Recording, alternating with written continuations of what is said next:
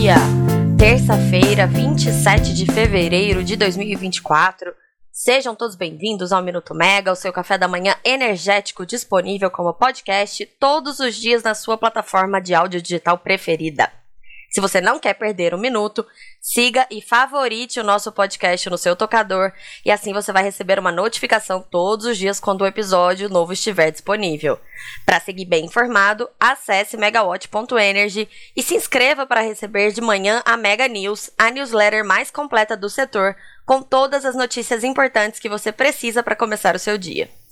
Eu sou Camila Maia, jornalista da Megawatt, e hoje a gente tem bastante notícia, como sempre. Temos anúncio importante aí de políticas novas pelo governo para atração de investimentos verdes no Brasil, novidades no mundo dos combustíveis sustentáveis, também no mundo de petróleo e gás, números da AES Brasil de 2023 e a agenda de hoje, que tem reunião da ANEL, evento da Megawatt com a PSR, audiência pública sobre hidrogênio verde. Então, bora lá. Vamos começar então pelos anúncios feitos ontem pelo governo federal. Foi criado o programa de mobilização de capital privado externo e proteção cambial. Um nome longo para um programa bem complexo que vai ter a finalidade de atrair capital estrangeiro para o Brasil e reduzir os riscos dos projetos verdes por meio de mecanismos de proteção cambial. É, como que isso vai acontecer? Vai ser editada uma medida provisória sobre o tema. O tema tem sido liderado pelo Ministério da Fazenda, ali com participação do Ministério do Meio Ambiente. Ou seja, mais uma MP para a gente aguardar a publicação, além das várias outras medidas que foram prometidas algumas vezes pelo ministro de Minas e Energia, o Alexandre Silveira. É, esse plano de proteção cambial ele faz parte do plano de transformação ecológica do país é, foi apresentado ontem num evento aqui em São Paulo. A gente tem uma reportagem com vários detalhes sobre isso da Poliana Souto no site da Megawatt. É, vou fazer aqui alguns destaques. É, de cara, esse programa ele já vai contar com cerca de 27 bilhões de reais. São recursos que foram disponibilizados, aliás, que serão disponibilizados pelo Banco Interamericano de Desenvolvimento, o BID, que é um dos parceiros do programa. Esse montante equivale a cerca de 5,4 bilhões de dólares. Depois da publicação da MP, o texto ainda vai precisar ser regulamentado pelo Conselho Monetário Nacional, CMNE, e o Ministério da Fazenda vai definir ali as regras, né, os critérios de quem tem direito a esse crédito. É, vai haver mais crédito no programa, esse é um crédito inicial que o BID vai é, disponibilizar. E o Banco Central Brasileiro vai ser responsável pela ponte entre o BID, nesse primeiro momento, que é o que está liberando dinheiro, né? Os captadores e os investidores, porque o investidor não vai pegar dinheiro diretamente do BID, né? O BID ele, ele, ele faz a captação e disponibiliza o dinheiro para outras instituições financeiras que vão disponibilizar esse recurso para o investidor. E aí a ideia desse programa é que o fundo de proteção cambial cubra diferenças cambiais ao longo do período de investimento nesses projetos verdes. É, como que isso acontece? O investidor ele compra o dólar a uma taxa pré-definida. E aí, com isso, ele aumenta a segurança do seu projeto no longo prazo. Porque existe um risco muito grande de descasamento entre o investimento feito, quando o investimento é feito em moeda forte, por exemplo, dólar ou euro, e a receita quando é em moeda local. É, vamos dar um exemplo: o investidor vai colocar algumas centenas de milhões de dólares em um projeto de diesel verde, mas a sua receita de venda vai ser em reais. E aí, é, como a gente tem uma volatilidade cambial maior né, no Brasil, por ser um país em desenvolvimento, uma economia emergente, isso pode ser um problema. Então, por isso que no mercado sempre se busca fazer também a contratação de hedge, ou seja, uma proteção financeira. É, o Brasil é uma economia emergente, como eu comentei, né? A gente tem um rating de investimento, que é aquela avaliação que as agências de classificação de risco internacionais, internacionais fazem, abaixo do grau do investimento. Ou seja, os riscos de se investir no Brasil são maiores do que se você investir numa economia desenvolvida. E aí, é, você tem mais dificuldade em encontrar esses mecanismos de proteção cambial é, num mercado como o nosso e os custos são mais altos. E aí, esse risco cambial acaba inviabilizando muitos projetos. Por isso que a gente tem falado muito aqui sobre a necessidade de se aumentar a, a segurança dos investimentos, né? É, os investimentos estrangeiros no Brasil têm sido muito anunciados, muito dinheiro vindo de fora até para fomentar essa economia verde, é, vindo até mesmo de programas ali da União Europeia, né, do governo dos Estados Unidos. Então, sempre dinheiro em moeda forte. Então, esse programa do governo vai permitir que esses investimentos se tornem realidade. E o BID, quando ele coloca o dinheiro no programa, ele assume o risco cambial para si. Então, o custo da proteção cambial fica mais acessível aos investidores no Brasil. Só para a gente ter uma ideia da importância da proteção cambial no país. O governo, ontem, quando fez esse anúncio, contou que é, estudos apontam que a volatilidade do câmbio pode ser até quatro vezes maior do que a do euro, por exemplo. E aí isso desencoraja investimentos estrangeiros, né, pela dificuldade na conta de, de fazer a conta fechar, basicamente. Vamos mudar de assunto agora falar sobre ainda transição energética. Outra notícia bem interessante que também vai ajudar a destravar muitos investimentos. É, o deputado Arnaldo Jardim apresentou ontem o relatório do projeto de lei 4516, que a gente conhece como projeto Combustível do Futuro. E ele trouxe várias novidades. É, uma delas é o aumento da mistura do biodiesel ao diesel até 20% até 2030, autorização para que o Conselho Nacional de Política Energética, o CNPE, eleve esse índice até 25% a partir de 2031. A gente sabe que essa é uma discussão bem importante polêmica. É, há muitos que alegam que isso vai encarecer o diesel, reduzir a sua eficiência. Esses debates têm até mesmo segurado essas metas né, de adição obrigatória. Mas o intuito do texto do Arnaldo Jardim é realmente preparar o país para um uso cada vez mais elevado de novos combustíveis e também desses biocombustíveis que a gente já tem é, a indústria estabelecida, né? Então, além do, do biodiesel, que, que já está estabelecido, mas precisa ainda se desenvolver mais, a gente tem o etanol. A indústria do etanol no Brasil é muito desenvolvida. Para o etanol, vai ser fixado em 27% o aumento, é, o percentual obrigatório da mistura na gasolina, é, mas vai ter aval para que o executivo, né, para que o CNPE eleve esse teor até 35%, desde que haja viabilidade técnica. É, o programa ele também cria mandatos para novos combustíveis que ainda não têm políticas públicas formuladas. Então é o caso do SAF, que é o combustível sustentável de aviação. É, vai ser instituído o Programa Nacional do Combustível Sustentável de Aviação, que prevê metas de redução de emissões obrigatórias a partir de 2027 para as companhias aéreas. É, vai ser contemplado o diesel verde, vai ter um mandato definido pelo CNPE com uma participação mínima obrigatória definida em volume. E, por fim, um pleito muito grande do, é, que foi atendido, porque o programa vai passar a contemplar o biometano produzido a partir do biogás. Até então, é, o projeto de lei não previa é, nenhum tipo de incentivo ao biometano, era uma demanda muito grande dessa indústria. E agora, o texto prevê a criação do Programa Nacional de Biometano, com o objetivo de fomentar a pesquisa, a produção e o uso de biometano e biogás na matriz energética do país, principalmente de transporte. É, esse relatório ele já foi apresentado ao presidente da Câmara, o Arthur Lira, vai ser levado aos líderes da casa ainda nessa terça-feira. Lembrando que é, é, um dos pontos mais importantes aí da pauta verde que o Lira tem buscado liderar, então grandes chances da gente ver esse texto avançar.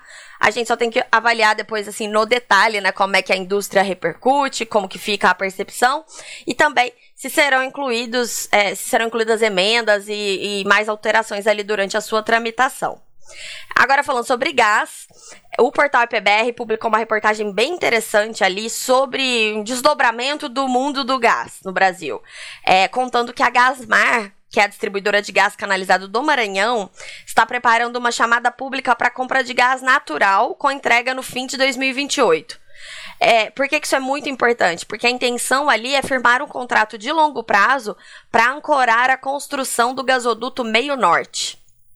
Esses projetos, eles são do empresário Carlos Soares, que é sempre citado, né, conhecido como o rei do gás no Brasil. E aí, a IPBR contou ali que esse projeto do gasoduto, que tem 948 quilômetros, ele é antigo, já teve o aval da ANP em 2006, mas nunca conseguiu se viabilizar justamente por falta de um contrato âncora que justificasse esses investimentos. E aí, é, uma das possibilidades que surgiu para destravar o projeto foi ali a questão da contratação compulsória de termoelétricas prevista na lei de privatização da Eletrobras. É, ela surgiu como uma oportunidade para tirar esse projeto do papel, porque aí viabilizaria termoelétricas ali na região, que seriam âncoras para justificar o investimento no gasoduto. Só que até hoje só foi feito um leilão para contratação dessas térmicas, não foi muito bem sucedido, porque o preço foi um, um limitador. É, é, Obviamente a gente já falou muito aqui, né? Vocês devem se lembrar sobre as tentativas ali de, dos setores de gás de, de fazer uma alteração ali no projeto de lei da Eólica Offshore, é, que ficou conhecido como pele do jabutis, né, no final do ano passado, e, e algumas das mudanças se referem à questão justamente do preço desse gás é, nessa contratação de termoelétricas, mas a gente ainda não tem nada concreto. Então, enquanto isso, a Gasmar está conseguindo. É, tá, tá indo por um outro plano. Que, segundo a reportagem, é, é na, focar na distribuição de gás no setor industrial do Maranhão. E aí serão construídas, estão sendo construídas unidades de regaseificação de GNL e uma rede de gasodutos de distribuição para abastecer a Suzano e a Vale, que tem é, operações dentro do estado, com o gás que hoje é produzido ali pela Eneva na bacia do Parnaíba. Bom, para fechar a nossa parte de combustíveis fósseis do minuto de hoje, né? É, a gente está falando muito sobre combustíveis fósseis, mas transição energética. É, vamos então a alguns destaques da Petrobras. Ontem a empresa participou de um evento no Rio e o diretor de transição energética da estatal, Maurício Tomasquim, contou que os dois projetos mais avançados de produção de SAF, que é o combustível sustentável de aviação que eu comentei mais cedo, dentro do plano de negócios da Petrobras já tem o potencial para suprir cerca de 30% da demanda brasileira por querosene de aviação tradicional, bem importante. Como dificilmente as companhias aéreas vão usar um percentual tão grande assim de SAF, é possível que a gente consiga exportar esse combustível né? É, os planos da Petrobras envolvem instalar plantas de biorefino é, dedicadas ao SAF e ao diesel verde na refinaria de Presidente Bernardes, em São Paulo, e no Polo Gaslub, no Rio de Janeiro, é, obras que serão concluídas após 2028. Lembrando que o SAF e o diesel verde, em geral, são é, intercambiáveis, né? Na mesma refinaria você pode produzir tanto um quanto o outro. É, ainda nesse assunto de descarbonização, a Petrobras também informou que assinou um memorando de entendimentos com a ArcelorMittal para estudar modelos de negócio que viabilizem o desenvolvimento de um hub de captura e armazenamento de carbono no Espírito Santo. Esses destaques da Petrobras, é, na verdade, eu até separei aqui para ajudar a exemplificar a importância dos anúncios do programa de proteção cambial e do programa Combustível do Futuro, porque são duas iniciativas muito importantes para a descarbonização da nossa economia e que vão ajudar a destravar projetos como esses da Petrobras que, ela, que, que a empresa tem anunciado. Bom, se o nosso governo está buscando descarbonizar a nossa economia, isso não é um problema para a S Brasil, porque a S Brasil é uma empresa 100% renovável desde que vendeu as suas termoelétricas. E ontem a empresa informou seus resultados de 2023. É, no ano passado a empresa teve um lucro aí de 333 milhões de reais, mais ou menos, uma alta de 4%. E os números vieram todos de acordo com as estimativas do mercado, confirmaram ali o aumento do endividamento da empresa. É, é normal isso, porque a ES está numa fase de conclusão é, de investimentos expressivos em novos ativos né, de geração renovável, cresceu muito. Então, conforme esses ativos entrem em operação, eles começam a gerar receita e aí a dívida tende a cair. A AS hoje faz então uma teleconferência com analistas e investidores para comentar esses números. E a gente acredita que vai ser uma, uma teleconferência muito agitada, não só por conta dos resultados da empresa, mas porque é, o controle da S Brasil está à venda. A americana S está recebendo propostas, né? Isso tem sido muito noticiado nas últimas semanas. É, avalia vender tanto tem duas possibilidades, vender alguns ativos ou vender toda a sua participação acionária, né? É um grande negócio esperado para esse ano, um dos maiores dias esperados aí para o ano no setor de energias renováveis. E aí, é, mesmo que os diretores da empresa não possam falar sobre a venda do controle, provavelmente eles vão ser questionados na teleconferência e vão dizer que não podem falar pelo controlador. Mas é importante para o mercado avaliar os números da S para entender o quanto que a empresa vale e quão grande poderá ser essa operação, se ela sair do papel, é claro. A agenda de hoje também tem reunião da ANEL com assuntos super importantes e a ausência do diretor-geral Sandoval Feitosa, que está em Orlando, na Flórida, cumprindo uma agenda.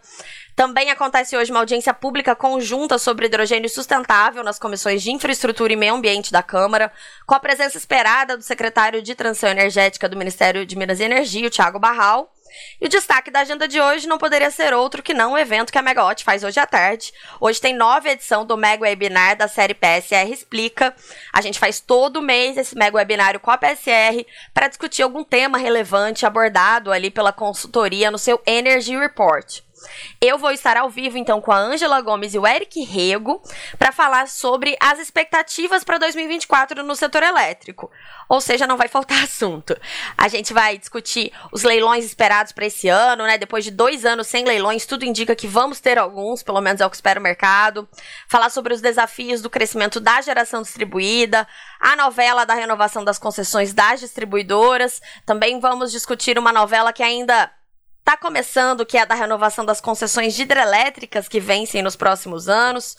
Vai ser bem legal. O link para se inscrever tá na descrição desse episódio. E eu espero você ao vivo no canal da Megawatt do YouTube às 16 horas dessa terça-feira com perguntas para os nossos especialistas. É, como eu sempre digo, é um dia cheio de notícias. Fiquem de olho no site da Megawatt, megawatt.energy com Y no fim. E assim você fica bem informado e sabe tudo o que vai acontecer.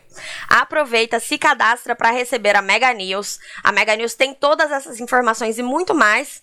Se puder, faça a assinatura anual da Megawatt, que ela é mais econômica e você passa a receber tudo antes diretamente no seu WhatsApp, incluindo é, destaques do Diário Oficial da União bem cedinho, link para acessar esse podcast assim que ele é publicado, atualizações da reunião da ANEL, tem bastante coisa legal. Eu fico por aqui, espero que todos tenham uma ótima terça-feira e até a próxima. Tchau, tchau.